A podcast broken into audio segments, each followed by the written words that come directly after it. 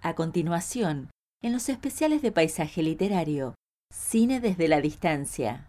¿Cómo les va, gente? Espero que estén todos muy bien por ahí. Estamos en otro especial de Cine desde la distancia.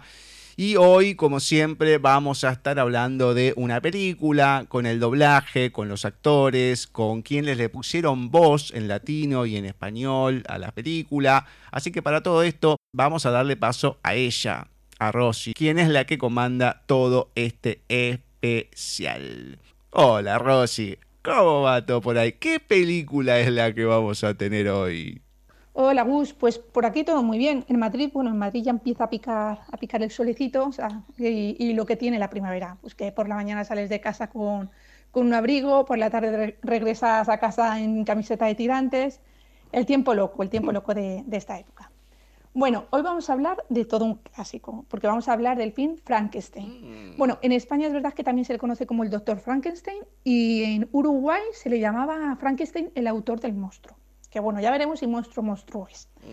Porque es verdad que aunque alguien no lo haya visto, bueno, porque bueno, es un clásico de 1931 y hay gente que estas películas tan antiguas no las ve, pero es un clásico y hay que verla, de verdad, desde aquí la recomendamos pues eso, aunque alguien no lo haya visto, todo el mundo sabe muy bien quién es, quién es el monstruo de Frankenstein, ¿no? Todo el mundo le ubica, ¿no? Es una película de terror y la produjo la Universal Pictures y está dirigida por James Wall. De todos modos, yo hay una cosa que te digo desde ya que no entiendo y es que personalmente no la considero de terror, porque para mí no está muy bien definido el género que consideraron de, de terror. Yo creo que no está muy bien definido el género en este film porque a mí es que no me da nada de miedo y yo soy de las que pasa mucho miedo sino que me da una pena terrible, un absoluto dolor del alma, porque de verdad es que me da pena del monstruo, es de él de quien me da pena. Yo es que no sé si a la gente de los años 30, no sé qué les pasaba, si no tenían escrúpulos, pero a mí en esta película me parece todo el mundo malo menos el monstruo, ya te lo digo. Pero bueno, antes de ser película, hay que decir que fue obra de teatro y mucho antes novela es un género que hoy en día sí no se puede catalogar como de terror. Es un clásico del género del terror, del género gótico más que nada.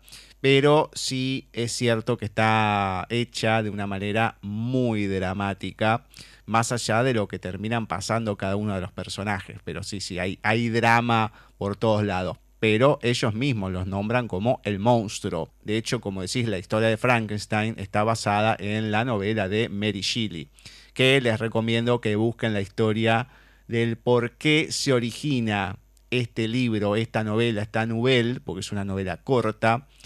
Búsquenlo, porque es interesante, un desafío entre cuatro escritores. Quien lo termina ganando es Mary Shelley, la única mujer, con una historia maravillosa que hasta hoy en día sigue en auge.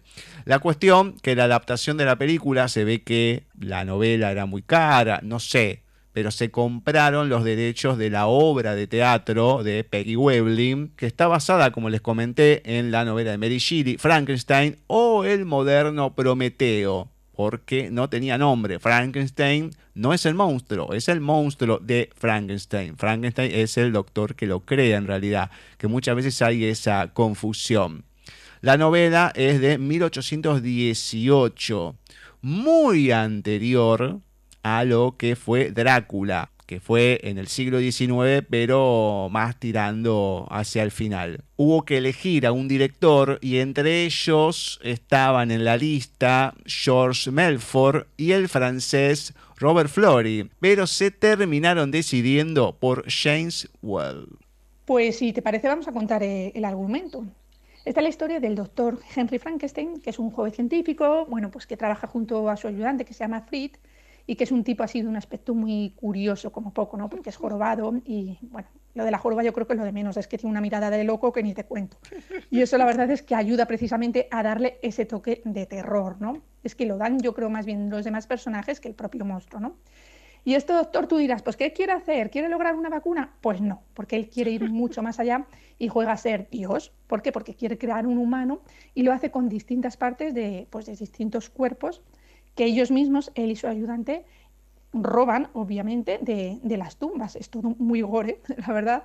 Y luego, bueno, pues se ayuda de aparatos eléctricos y tal, pues para crear esa especie de, robot, pero vivo, ¿no? Y para ello, pues se pasa todo el día, pero todo el día, un obseso de trabajo, encerrado en su laboratorio, que está en, una especie de, de torreón. La película empieza así.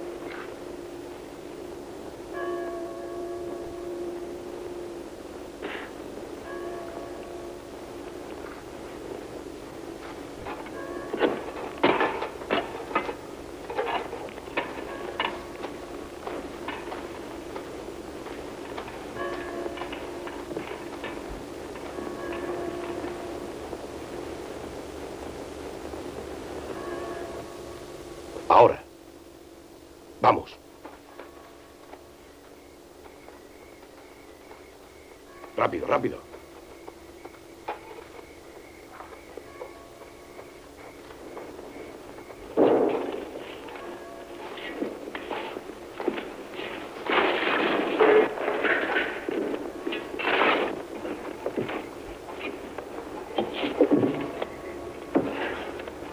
Va a salir la luna. No tenemos tiempo que perder.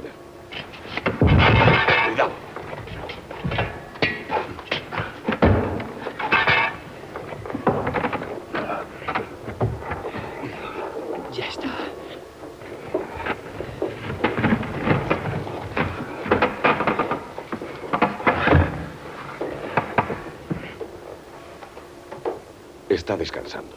Espera que llegue una nueva vida.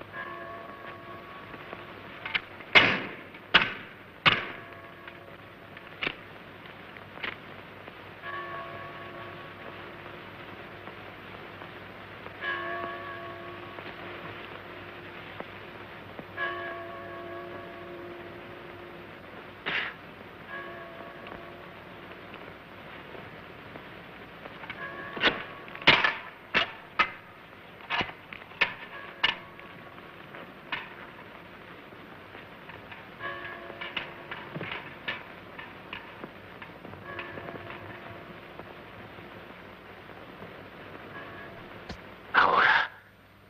Vamos. Deprisa.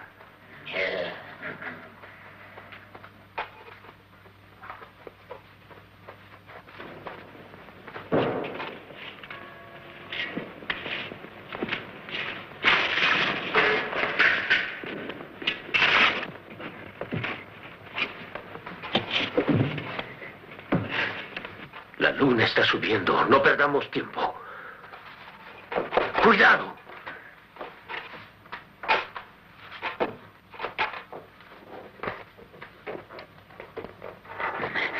Ya es nuestro.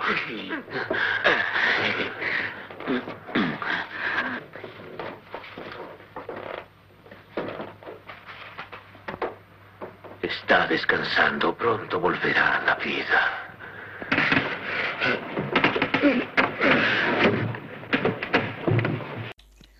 Pues te digo una cosa, que pese a lo rarito que es este científico y que no tiene nada de vida social, como ya hemos dicho, está todo el día trabajando, pues resulta que sí que tiene novia. Y entonces no existían las citas por internet. ¿Que cuándo la conoció? Pues no sé, porque no sé. La verdad es que como no sé antes de tener esa idea de ponerse a crear el monstruo, eso no se explica. Pero claro, su novia, Elizabeth, que ya es normalita, pues muy tranquila, muy tranquila, la verdad es que no es que esté con estas ideas de, de científico loco, ¿no? Que tiene su prometido. Pero bueno, yo le diría que le dejara, chica, déjale y, oye, no sé, es que ya son ganas de complicarte la vida. Pero ella no, ella no le deja porque las mujeres entonces eran muy sufridas, Gus, y aguantaban mucho. ¿Y ella qué quiere? Pues quiere ayudarle. Entonces un día se va con su amigo Víctor y se van a ver al doctor Waldman, que este es un doctor que no está loco, y bueno, pues para convencer un poco a, a, Henry, a Henry Frankenstein, de que deje un poquito esta obsesión que tiene por crear este experimento que no cuenta exactamente lo que es, pero que es el monstruo que, que los espectadores sí lo saben, ¿no? Así que Frankenstein, ¿no? Él sigue a lo suyo y además es que no quiere que nadie le moleste. El toque final. El cerebro que robaste, Fritz. Sí. Piensa en eso. El cerebro de un muerto, esperando a vivir en un cuerpo que he creado con mis propias manos. Con mis manos. Hagamos una prueba final. Haz la conexión.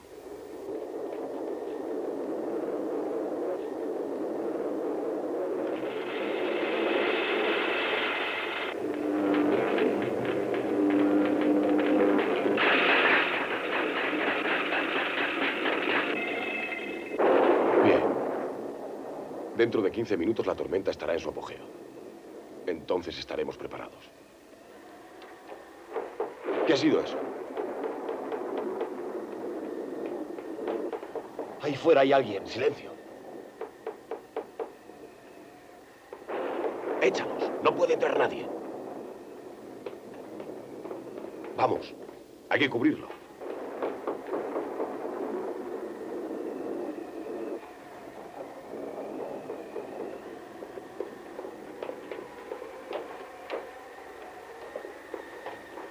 Sea quien sea, no le dejes pasar. Yo me encargo de todo. Ahora no puede entrar nadie. Nadie. ¿Pero yo que voy a dejar entrar a alguien? Ni hablar. Estas no son horas de andar por ahí. Tengo mucho trabajo. Un momento, ¿está bien? Ya voy, ya voy. Soy el doctor no, Wallman, de Fritz. No puede verle, váyase. No, doctor, no lo conseguirá. Vaya, hombre, a estas horas y con este tiempo, tengo yo otra cosa que hacer. Henry, señor Frankenstein. ¡Henry! Henry. Frankenstein. Henry. ¡Abre la puerta! Déjenos entrar. ¿Quién es? ¿Quién es? ¿Qué quieren? Déjenme solo. Soy Elizabeth. ¡Abre la puerta!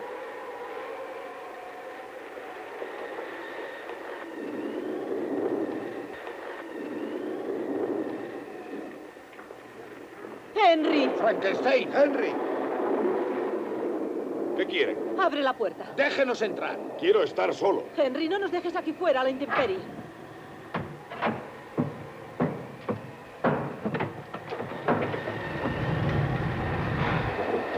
¿Qué es toda esta locura de puertas cerradas?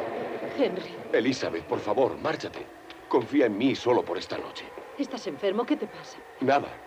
Estoy muy bien. De verdad estoy bien. ¿No te das cuenta de que no se me puede molestar? Vas a estropearlo todo. Estoy a punto de culminar mi experimento. Un momento.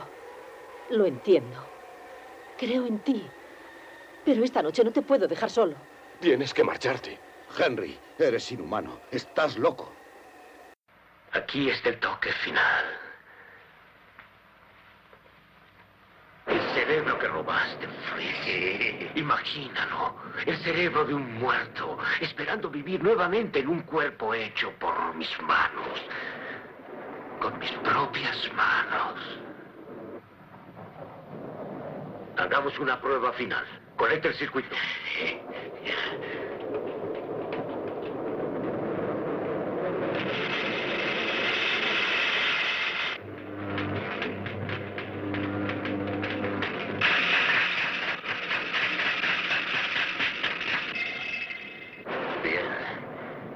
En 15 minutos la tormenta llegará al máximo. Entonces estaremos listos. ¿Qué es eso? Alguien está a la puerta. Silencio. Diles que se vayan. Nadie debe venir aquí. Vamos, hay que cubrirlo.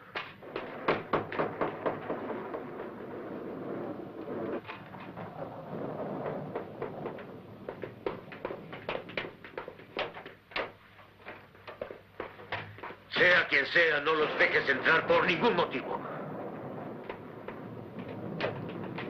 Qué momento más inoportuno para llegar. No permitiré que entren ahora. Nadie debe venir a importunarnos ahora. Tenemos mucho que hacer. ¡Esperen! ¡Esperen un momento! ¡Ya voy! ¡Ya voy! Soy el doctor Batman, Fritz. No puede verlo. Váyase. Ya oyó, doctor. No puede entrar.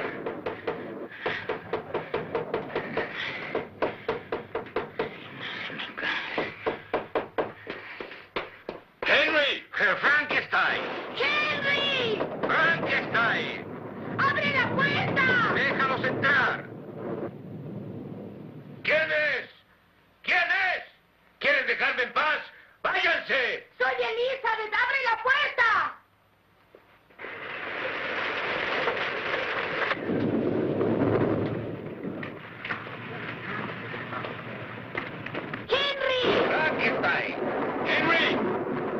¿Qué es lo que quieren? ¡Ábrenos la puerta! Queremos entrar. Les digo que me dejen en paz. Henry, por favor, ábrenos.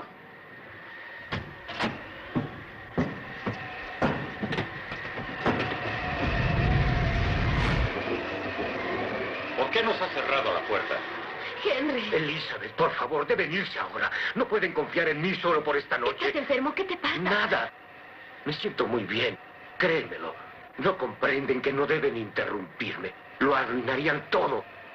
Estoy por completar mi experimento. Espera. Te entiendo. Creo en ti. Pero hoy no te dejaré solo. Tienen que irse. Henry, esto es inhumano. Estás loco. Pues lo dicho, no les hace ni caso. Y con su criaturita ya hecha, la sube a lo alto de, la torre, pues para que gracias a una descarga de un trueno durante esa tormenta que hay esa noche, pues comience a moverse. Y en unos días de nada, muy pocos, pues la criaturita en cuestión, pues empieza, digamos, a, a recobrar vida o lo que sea. Y esta es la escena, la escena primera en la que aparece, en la que aparece el monstruo de Frankenstein.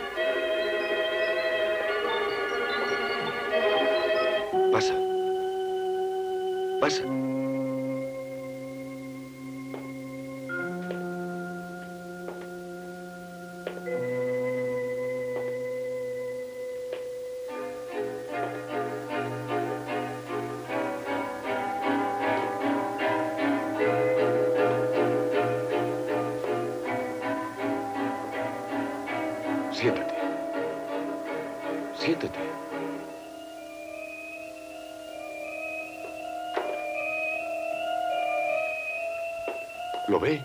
¿Entiende?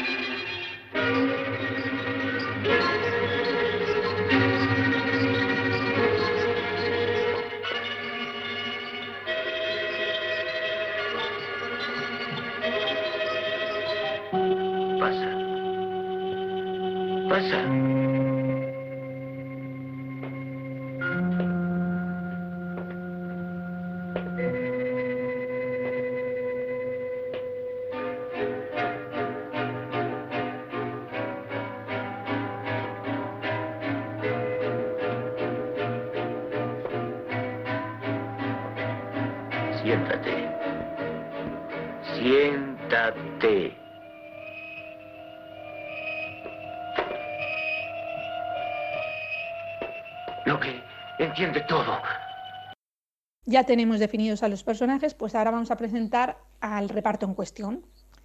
De primeras podemos hablar de Boris Karloff, que es el monstruo, ¿no? El monstruo de Frankenstein, pero que no fue la primera opción en la que se pensó. De hecho, en los créditos iniciales no aparece su nombre, sino que aparece al lado del monstruo, aparece un signo de interrogación. Aparece, eso sí, en los créditos del final. El otro actor que querían para este papel fue uno que ese mismo año, en 1931, había protagonizado la película de Drácula, no solamente esa, sino muchas otras, que era Bela Lugosi, pero lo terminó rechazando, dado que entre todo el maquillaje que iba a tener y que no tenía diálogos, no tenía ningún sentido. Entonces, como segunda opción, Boris Karloff terminó siendo elegido para el papel. Boris Karloff fue un actor británico que se hizo mundialmente famoso por, sus papeles precisamente en películas de terror. Y antes, de hecho, antes de ser el monstruo de Frankenstein, trabajó en muchas películas que, eran mudas, ¿no? Por, la época en la que estamos. Es verdad que su, gran estatura le ayudó mucho pues, para ser al final el candidato idóneo pues, para, representar a este monstruo, pero aún así tuvo que usar unos calzados de plataforma, de los que luego hablaremos, porque es que le crearon además una lesión de espalda de por vida entre tantas películas y tantos personajes importantes que encarnó Boris Karloff, Al año siguiente, en 1932, le puso el cuerpo a otro personaje icónico como Imhotep en la película de la momia, otro clásico de este género, ¿no? del terror o pseudo terror. Y al monstruo de Frankenstein lo terminó encarnando en dos películas más. La novia de Frankenstein de 1935 y El hijo de Frankenstein de 1939. Mike Clark es Elizabeth, la novia ¿no? del doctor Frankenstein, y tampoco ella iba a ser la actriz inicial, sino que iba a ser Beth Davis. Como, como esta actriz era bailarina, empezó actuando pues, de joven ¿no? en, en, el vodevil y en clubs nocturnos, y de ahí ya pues, empezó su carrera de, de actriz en, en, la Universal. Y luego tenemos a Colin Clive, que es el doctor Frankenstein, y aunque es un actor que nació en Francia, es verdad que fue, luego fue actor de cine, pero eh, cine británico también, de teatro británico. Y por el papel que más se le conoce en realidad es por este. Y bueno, también por el del personaje que hace, ¿no? Del mismo en, La novia de Frankenstein. Los otros actores que terminan completando el elenco principal fueron John Bowles como Victor Moritz y Edwards von Sloan como el Dr. Ballman. También hay que hablar de un personaje muy particular por todo lo que representa, que es el que encarnó Dwight Fry, que fue el ayudante jorobado del Dr. Frankenstein. Claro, en la película se llama Fritz, que por cierto en la novela no aparece este personaje, sí en la obra de teatro, eso sí. Pero a la gente se le ha quedado el nombre de Igor, que Igor, ese nombre no lo tiene el personaje hasta la adaptación del año 1939. Eso sí, en, todas em, era así, no jorobado, un tipo mal formado y, muy rarito. Ya te digo que es el que más yuyu, como decimos aquí, el que más miedito da. Y este actor y Edward Van Sloan actuaron juntos con anterioridad en Drácula. Y con respecto al doblaje, seguro que tú tienes muchas cosas que contarnos. Tengo a todos los actores, por lo menos en los papeles principales, y está en el doblaje español, les voy a comentar primero, el Doctor Frankenstein, fue Nacho Martínez, Celia Onrubia, Elizabeth, su novia, Juan Antonio Galvez como Víctor Moritz, Francisco Arenzana era el doctor Balman o Walman, como le quieran decir, y Ángela González era la niña María, que se las menciono porque ahora que paso a mencionarles el doblaje latino, tiene una cierta preponderancia. En primera instancia, Henry Frankenstein le puso voz Juan Domingo Méndez. Juan Domingo Méndez, que es muy querido acá, si bien no lo conocimos porque falleció en 1989, pero a su hija la queremos mucho, que es Anabel Méndez. Ya la hemos mencionado en algún otro especial de cine desde la distancia, la hemos entrevistado. Más allá de darnos una mano muy grande con las entrevistas, es una persona hermosa. Y da la particularidad que cuando empezamos a armar este especial, fue el lunes 9 de mayo. Lunes 9 de mayo, ¿qué pasó? Cumpleaños de Anabel Méndez. Muchos lo deben saber, yo no creo en las casualidades, así que esto por algo fue. La cuestión que Juan Domingo Méndez, este gran actor que le puso voz al doctor Frankenstein, también le puso voz a el señor Wilson en la serie de Daniel el Travieso, la de fines de los años 50, principios de los 60, a Isaiah Edwards, Victor French en La familia Ingalls, el enano Doc en Blanca Nieves y los siete enanos, Elmer Gruñón, un personaje que amo. Él fue la segunda voz de este personaje en todos los dibujos animados de los Looney Tunes. Philip Drummond en la serie de Blanco y Negro también. La prometida de Victor Frankenstein, Elizabeth, fue Rocío Garcel. Yo tengo mis dudas, porque en el año que se dobló, en los 60, era muy jovencita. Puede ser, a mí la voz no me suena, pero según doblaje wiki, Rocío Garcel, la gran Rocío Garcel que la hemos nombrado en otras películas, como por ejemplo La novicia rebelde, fue quien le puso voz a la novia del doctor.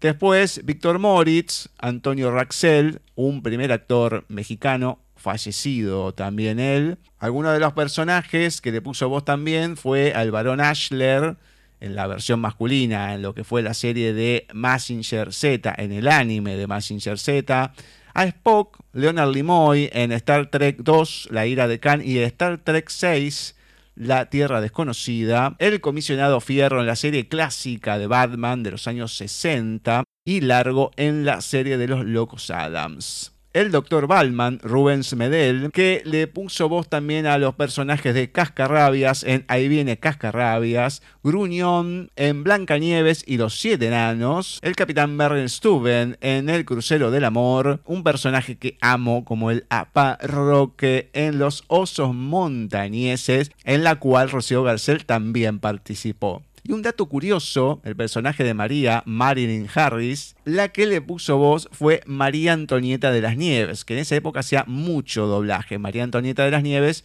que muchos la conocen como la chilindrina del Chavo del Ocho. Y finalmente a Fritz le puso voz Jorge el Tata Arbizu, una de las instituciones del doblaje latino y un primer actor también mexicano, lamentablemente fallecido hace algunos años algunos de los personajes, entre tantos, Bugs Bunny, el Pato Lucas, Scooby-Doo, Félix el Gato, el Chef Skinner en la película Ratatouille, el pájaro loco en los cortometrajes.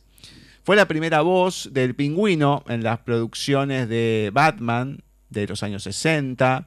El tío Lucas y el tío Cosa también en la serie de los locos Adams, como fue Antonio Raxel con Largo. Benito Bodoque en Don Gato y su pandilla esa reformulación que se le hizo a Top Cat, que en Estados Unidos fue un fracaso y en Latinoamérica un éxito impresionante, y dos personajes muy, pero muy queridos por estas tierras y en Latinoamérica en sí, como Maxwell Smart, el superagente 86, y Pedro Picapiedra de los Picapiedra.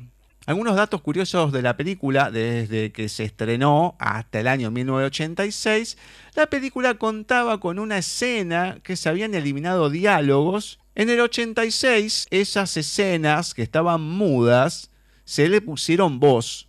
Se hicieron como una mezcla de voces y bueno, ahí es como que se puede escuchar algo parecido a la voz de Juan Domingo Méndez.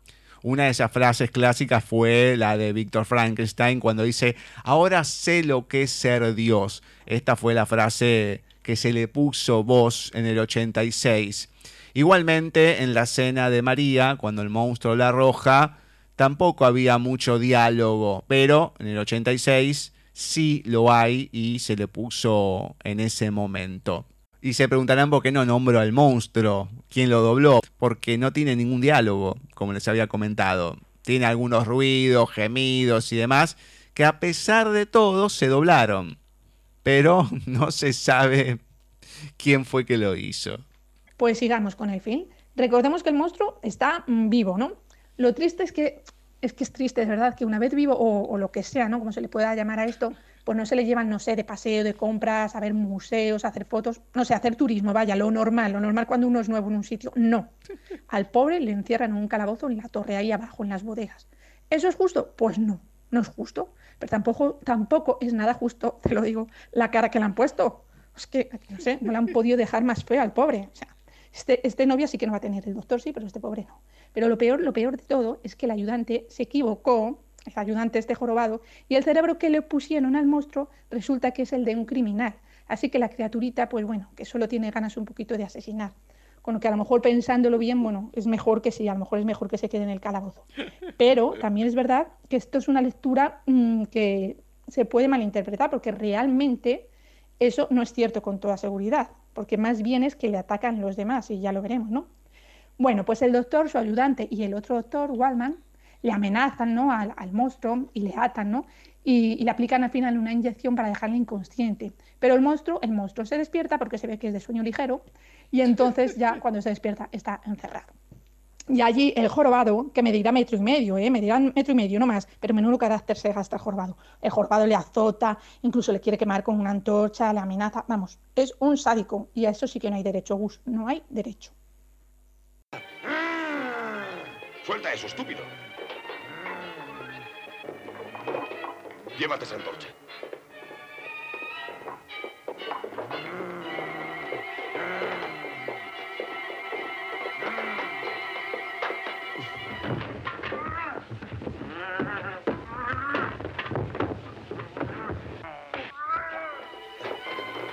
Coge la cuerda, rápido. Le llevaremos a la bodega. No, matadle. Es un monstruo.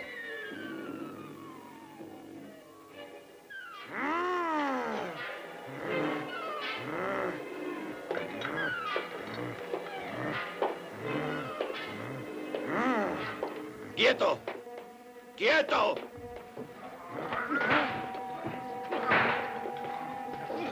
¡Basta ya! Vas a traer a toda la región. ¡Fuera! Tiene la fuerza de diez hombres. ¡Atrás! Dame eso. Vamos, Fritz. Déjalo.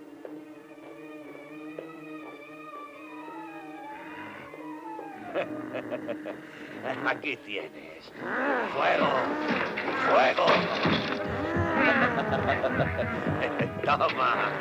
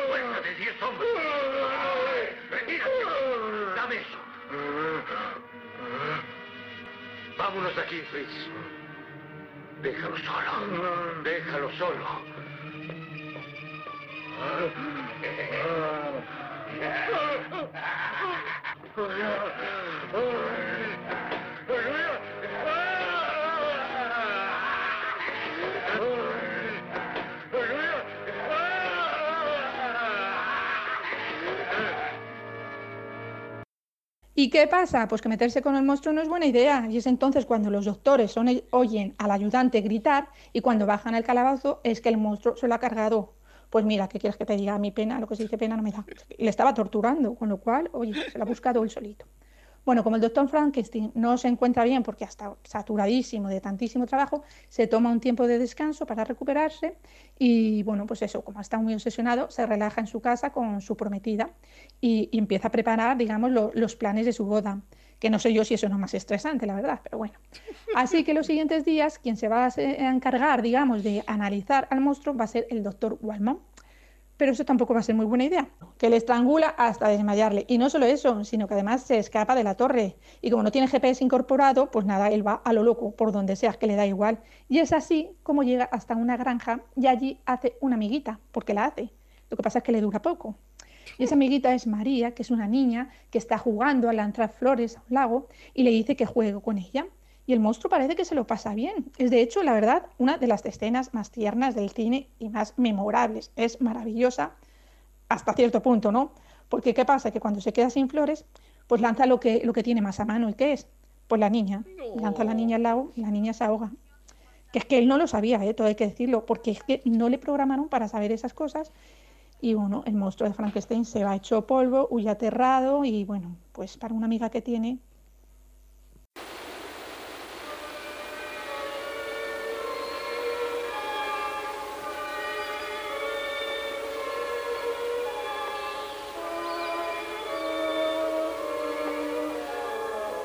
¿Quién eres?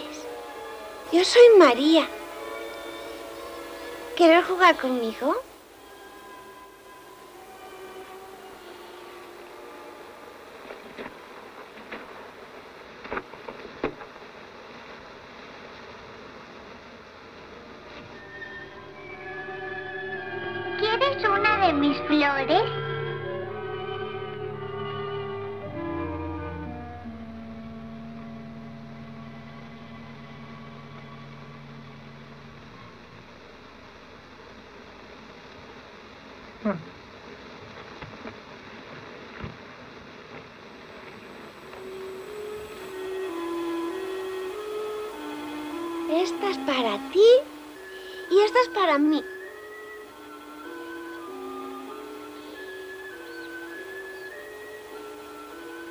Puedo hacer un barco. ¿Ves cómo la mía flota?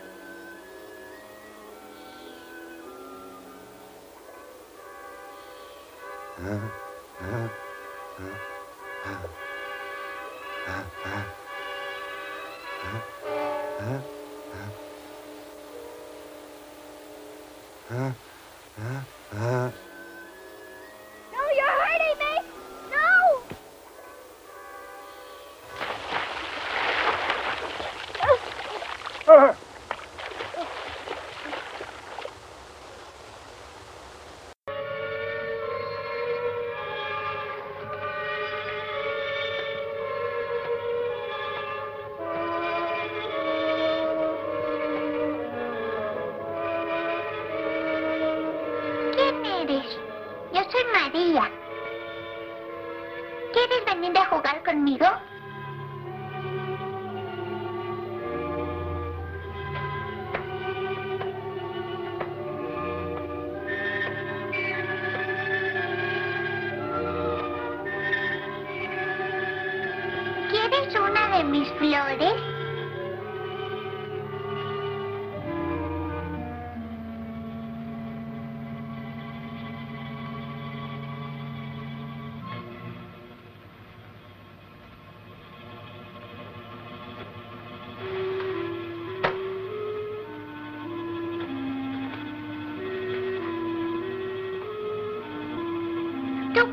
Juega con estas y yo con estas.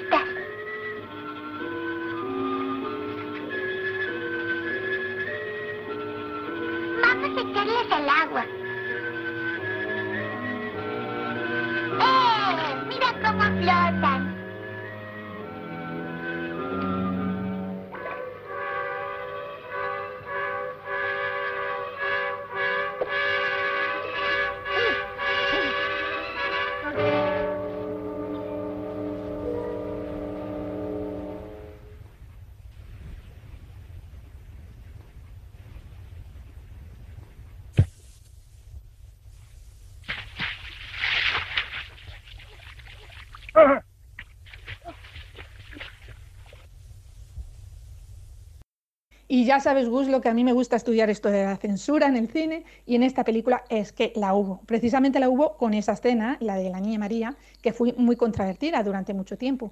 Y es que incluso después del estreno, la escena fue eliminada de, varios estados estadounidenses, de Massachusetts, de Pensilvania y de Nueva York. Pero es verdad que en los 80 esa escena se reincorpora eh, en las copias modernas, así que al final a la niña, a la, niña la, vamos, que la tiran al lago sí o sí. La verdad que mm, parecen medios cuadrados porque no pueden censurar una frase. Lo de la nena que la tiran, bueno, te lo puedo llegar a entender, es medio violento para la época, hoy en día no te llama la atención con todo lo que pasa, ¿no? Pones un noticiero y es peor que esto, por eso no asusta hoy en día. Pero estos estados se habían opuesto a una frase que consideraban blasfema, cuando el doctor Frankenstein ve que su criatura está viva. Y el diálogo comienza con Víctor, que le dice, Henry, en nombre de Dios. Y Henry, que le dice, en nombre de Dios, ahora sé lo que es ser Dios.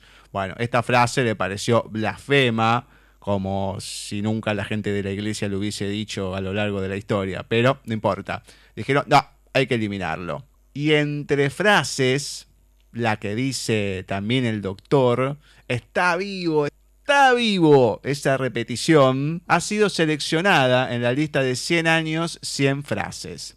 Pero la cosa no quedó acá, ya que el estado de Kansas solicitó que se eliminaran más de 30 escenas, con lo que este largometraje quedó en un mediometraje o en un cortometraje. Consideremos que la película dura una hora 7, una hora 10, no más de eso. Entonces, claro, sacás 30 escenas y prácticamente no queda nada, un, videoclip musical, no, no existe. ¿Y qué pasó? Kansas tuvo una versión especial editada para ello, que la verdad no se debería entender absolutamente nada. Sería el principio y el fin de la película, y el fin, no sé. La cuestión que a pesar de esto, la crítica fue benévolo con Frankenstein y la consideró una de las mejores películas de su año. Hoy en día está considerada como una de las mejores de la historia. De hecho, el New York Times la incluyó en la lista de las mil mejores películas de la historia, que es un poco mucho, mil películas. Yo creo que debe haber entrado cualquier cosa ahí. Y también Time en las mejores 25 películas de terror de la historia. Y si algo gusta, ¿qué pasa? Pues que hay secuelas y luego hablaremos de ellas, si te parece. Ahora sigamos con lo que acontece y es que el monstruo llega al final hasta la casa de Henry Frankenstein y de Elizabeth, que es además el día de su boda, y ella aparece en la siguiente escena eh, inconsciente en la cama porque el monstruo ha entrado en la habitación, pero ya se ha, se ha escapado de nuevo. Pero luego ya se despierta, es verdad, se despierta en shock, pero se despierta, o sea, no la ha matado. El padre de, María, de la niña eh, ahogada ¿no? en el lago, pide justicia para la niña y él y todos los aldeanos dicen que ha sido asesinada por el monstruo. ¿Cómo lo saben? Pues eso realmente es imposible, porque es que no les dio nadie, Gus. Estaban solo María, su gatito, un cachorrito y el monstruo. Así que como no le haya contado el gato, ya te lo digo. Pero bueno, estas son cosas que pasan hasta en los mejores guiones. Entonces todos empiezan a buscar al monstruo y lo buscan con perros, con antorchas durante el día, durante la noche y estas escenas de verdad que dan muchísimo más miedo ¿no? que el propio monstruo. ¿no? También le busca al doctor Frankenstein, pero al final es su criatura, ¿no? el monstruo el que da con él y le captura y lo arrastra, que para eso lo crearon fuerte, feo pero fuerte. Y se lo lleva a un molino y se sube allá a lo alto con el doctor y le lanza incluso, pero el doctor sobrevive. ¡Hey!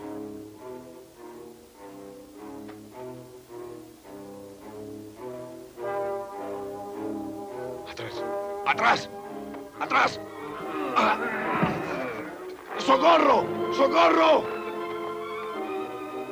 Escuchad. Es Frankenstein. ¡Por allí!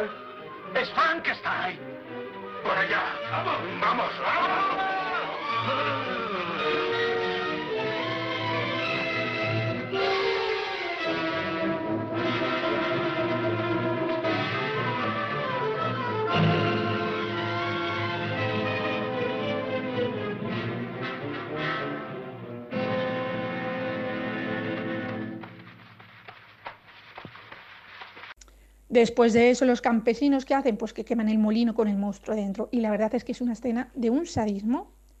O sea, es terrible, el otro ahí retorciéndose ahí en, en- entre el fuego, ¿no? Entre las llamas y además con una cara mm, de absoluta pena. O sea, eh, es que no da miedo, no sé. Yo es que, como te dije antes, no creo que esta película de verdad sea de terror en absoluto.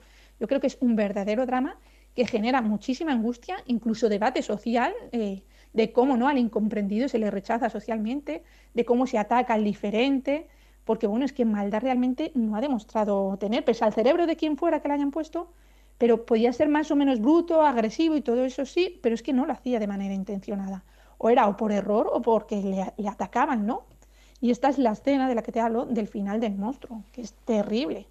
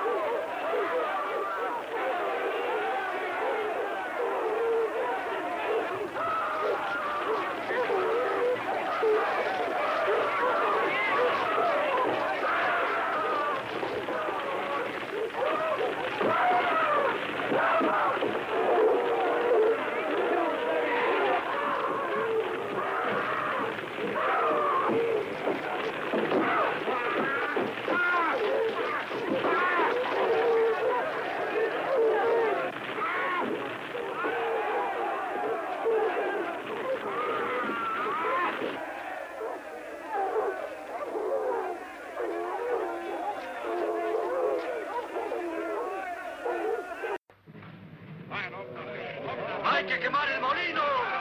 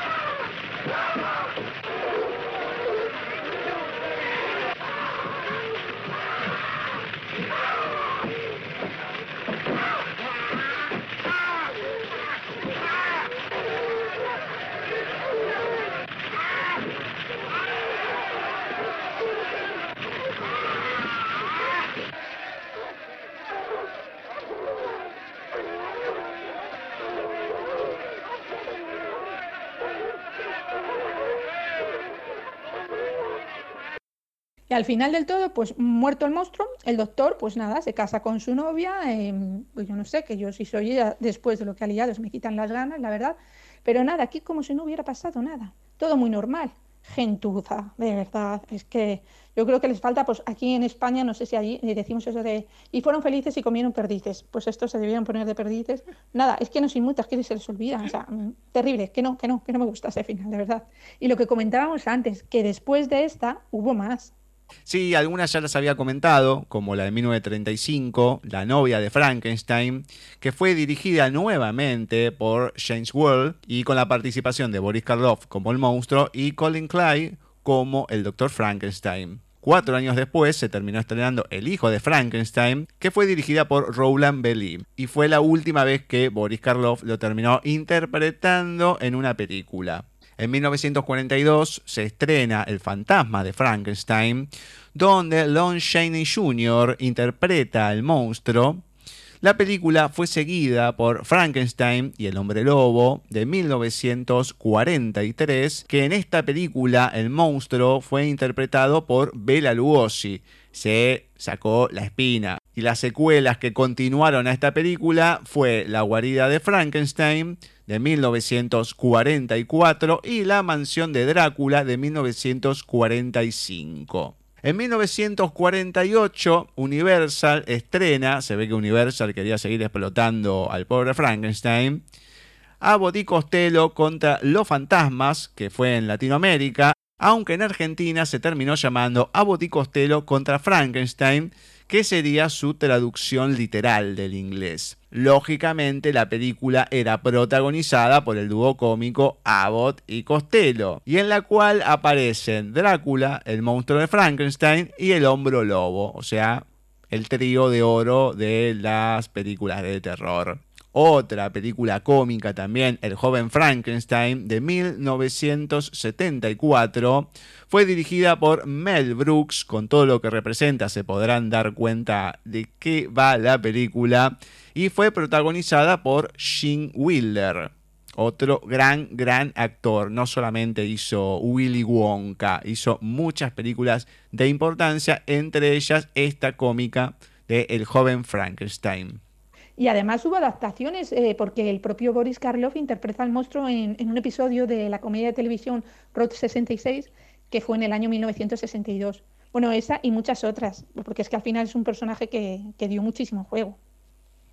No, olvídate totalmente, lo explotaron a más no poder. Este muchacho ha aparecido en todos lados. Por ejemplo, hubo una serie de los años 60, una serie cómica de situación, esas series eh, familiares que fue la familia Monster. Fred Winnie encarna a Herman, que es el padre de la familia, que se casó con Lily, que es la hija de Drácula. Esta serie tuvo mucha repercusión, mucho éxito en Latinoamérica, así como Los Locos Adam, que es contemporánea una de la otra. En Argentina, a lo mejor en su momento de estreno, sí, pero luego en repeticiones, años 80, que es cuando más he visto televisión, 90, no se dio tanto la familia Monster o los Monster. Pero debo reconocer que antes de hacer esta película estaba viendo la serie porque muchos actores de doblaje la han nombrado como parte clave del doblaje latinoamericano, del doblaje mexicano. Entonces dije, bueno, vamos a verle, la verdad que es imperdible. Fred Winnie como Herman, Lily, Yvonne de Carlo, a Luis como el abuelo, Pat Reed, me acuerdo ahora que es Marilyn, aunque los primeros capítulos fue otra actriz, y Butch Patrick, o Batch Patrick, es Eddie, el hijo, que Batch Patrick, quien le ponía voz, era María Antonieta de las Nieves. Por eso les dije, en esa época era la reina, era una de las reinas, le puso voz a un montón de cosas y a muchos niños, ya que tenía esa capacidad, niñas y niños. Para sumar un datito más, el maquillaje que se usó para crear a Herman Monster fue basado, fue inspirado en esta película, en El monstruo de Frankenstein del año 1931. Lo vamos a ver muy similar uno al otro. También Frankenstein aparece en Mad Monster Party de 1967, que fue un especial de Halloween de Rankin Bass Production, donde el doctor Boris von Frankenstein, con la voz de Karloff, invita a varios monstruos a una reunión en su castillo, donde va a anunciar su retiro y nombrará a su sucesor. En la película cómica que les había mencionado de Mel Brooks, El joven Frankenstein, parodia elementos de las tres primeras películas de Universal de Frankenstein. Pero Mel Brooks creó un musical sobre la película del mismo nombre, o sea que, olvídate, seguimos facturando. En el año 1980 se dio una particularidad un dibujo animado de la mano de Hanna-Barbera que tuvo 16 episodios de media hora. Esta serie se llamaba Drag Pack o El Grupo Increíble, como se la denominó por lo menos acá en Latinoamérica, y podemos ver las aventuras de tres adolescentes de apariencia humana, pero que luego, cuando hay alguna emergencia y demás, se van transformando. Ellos son descendientes del conde Drácula de Frankenstein y del hombre lobo. Drax Jr., él es el descendiente de Drácula, Frankie, descendiente de Frankenstein, y Aullidos del hombre lobo. Estos tres personajes forman este grupo, el grupo increíble, y que comandados por el conde Drácula lo que intentan es tratar de redimir de alguna manera las cosas que han hecho sus antepasados. La verdad que linda carga que les mandaron. Es una caricatura que tuvo bastante éxito en Latinoamérica en su momento, una de las tantas que ha hecho Hanna-Barbera ya casi en sus últimas épocas, porque en los años 80 una buena parte o lo más destacable fue lo que seguía de los años 70, los super amigos, con tantas y tantas continuaciones que tuvieron, pero en esta última etapa antes de los 90 y que lo compre Cartoon Network, estaba esta caricatura donde vemos estos personajes, en donde también hay una cierta representación de Frankenstein. Lo que tenía de divertido la serie, como eran los gemelos fantásticos con los super amigos que juntaban los anillos, bueno, acá en realidad chocaban las manos y decían, vamos, grupo increíble, y ahí se transformaban en un vampiro, en el monstruo Frankenstein y en el hombre lobo respectivamente. Y por último, de la mano de Tim Burton, película de 1984, película de live action, Frankenweenie, donde vemos a Victor Frankenstein como un niño estadounidense moderno y su perro, su mascota, fallecida como si fuese el monstruo. Varios años después, en 2012, Tim Burton vuelve a agarrar a este personaje, Frankenweenie, pero en este caso en una animación. Pues esta fue la película que tanto miedo dio a algunos y tanta pena nos da a otras y que tanto trabajo dio al equipo de caracterización, porque para lograr que el aspecto del monstruo fuera así, pues es verdad que tardaron varias horas, ¿no? Todos los días en maquillarlo como unas 4 o 5 horas, ¿no? El encargado de maquillaje era Jack, Jack Pierce Pero a día de hoy es verdad que todavía no se pone la gente de acuerdo en cuanto a quién creó el diseño del monstruo, que si fue el director o, si fue el propio Pierce. También tenemos que destacar, que hemos dicho antes, el vestuario y ese calzado de suela tan alta, así rollo drag queen, que, luego le dio esos problemas de espalda de por vida. Y que además es que le ponían unos puntuales de acero en las piernas para que anduviera así de esa manera tan, tan peculiar, ¿no? Y otra cosa, que esto es algo que aún no nos ha sucedido nunca, ¿no? En ninguna, eh, ninguno de los otros programas, porque no ha sucedido con ninguna de las otras películas de las que hemos hablado, y es que este film no tiene banda sonora. Salvo la música de los créditos, no tiene banda sonora, ¿no? Hay, música en las escenas y tal, pero como banda sonora en sí no la tiene. Es un dato curioso, ¿no? Y nada, pues esa ha sido la película. Para mí un clásico y una maravilla, pero un drama total. No sé a ti qué te parece, qué te parece. No, lógicamente que hoy en día se ve y se ve ese drama no el terror. No causa terror, no causa miedo, no causa esa sensación.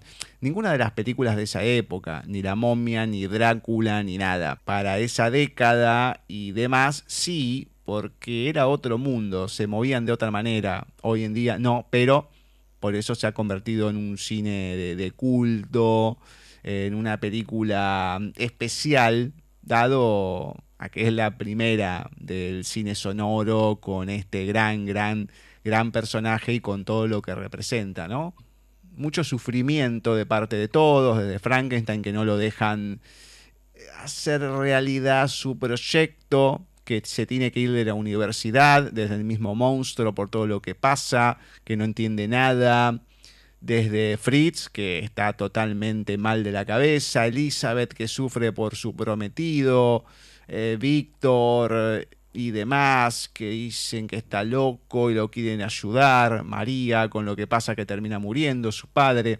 Obviamente que el drama es lo que se ve por todos lados. Lo gótico está presente a lo largo de toda la película, eso no hay ninguna duda. Bueno, Rosy, muchas gracias por una nueva película. La verdad que nos hemos ido muy atrás Esperemos que haya más clásicos para poder disfrutar en las siguientes entregas de Cine desde la Distancia. Pues lo dicho, para la próxima más y seguramente mejor. No sabemos aún el género, no sabemos tampoco si será un género definido o no, como esta, pero una buena película, eso seguro. Nada, un abrazo muy grande y muchos besos desde España. Un beso enorme, Rosy, desde acá de la Argentina. Muchas gracias. Esperemos que ustedes hayan podido disfrutar de este especial como nosotros. Ha tenido varias particularidades. Una película corta hemos agarrado, pero uno de los clásicos de los clásicos de la cinematografía. Nosotros nos vamos a encontrar en la próxima entrega cuando lleguemos con otra película para analizar acá en Cine desde la Distancia en Paisaje Literario.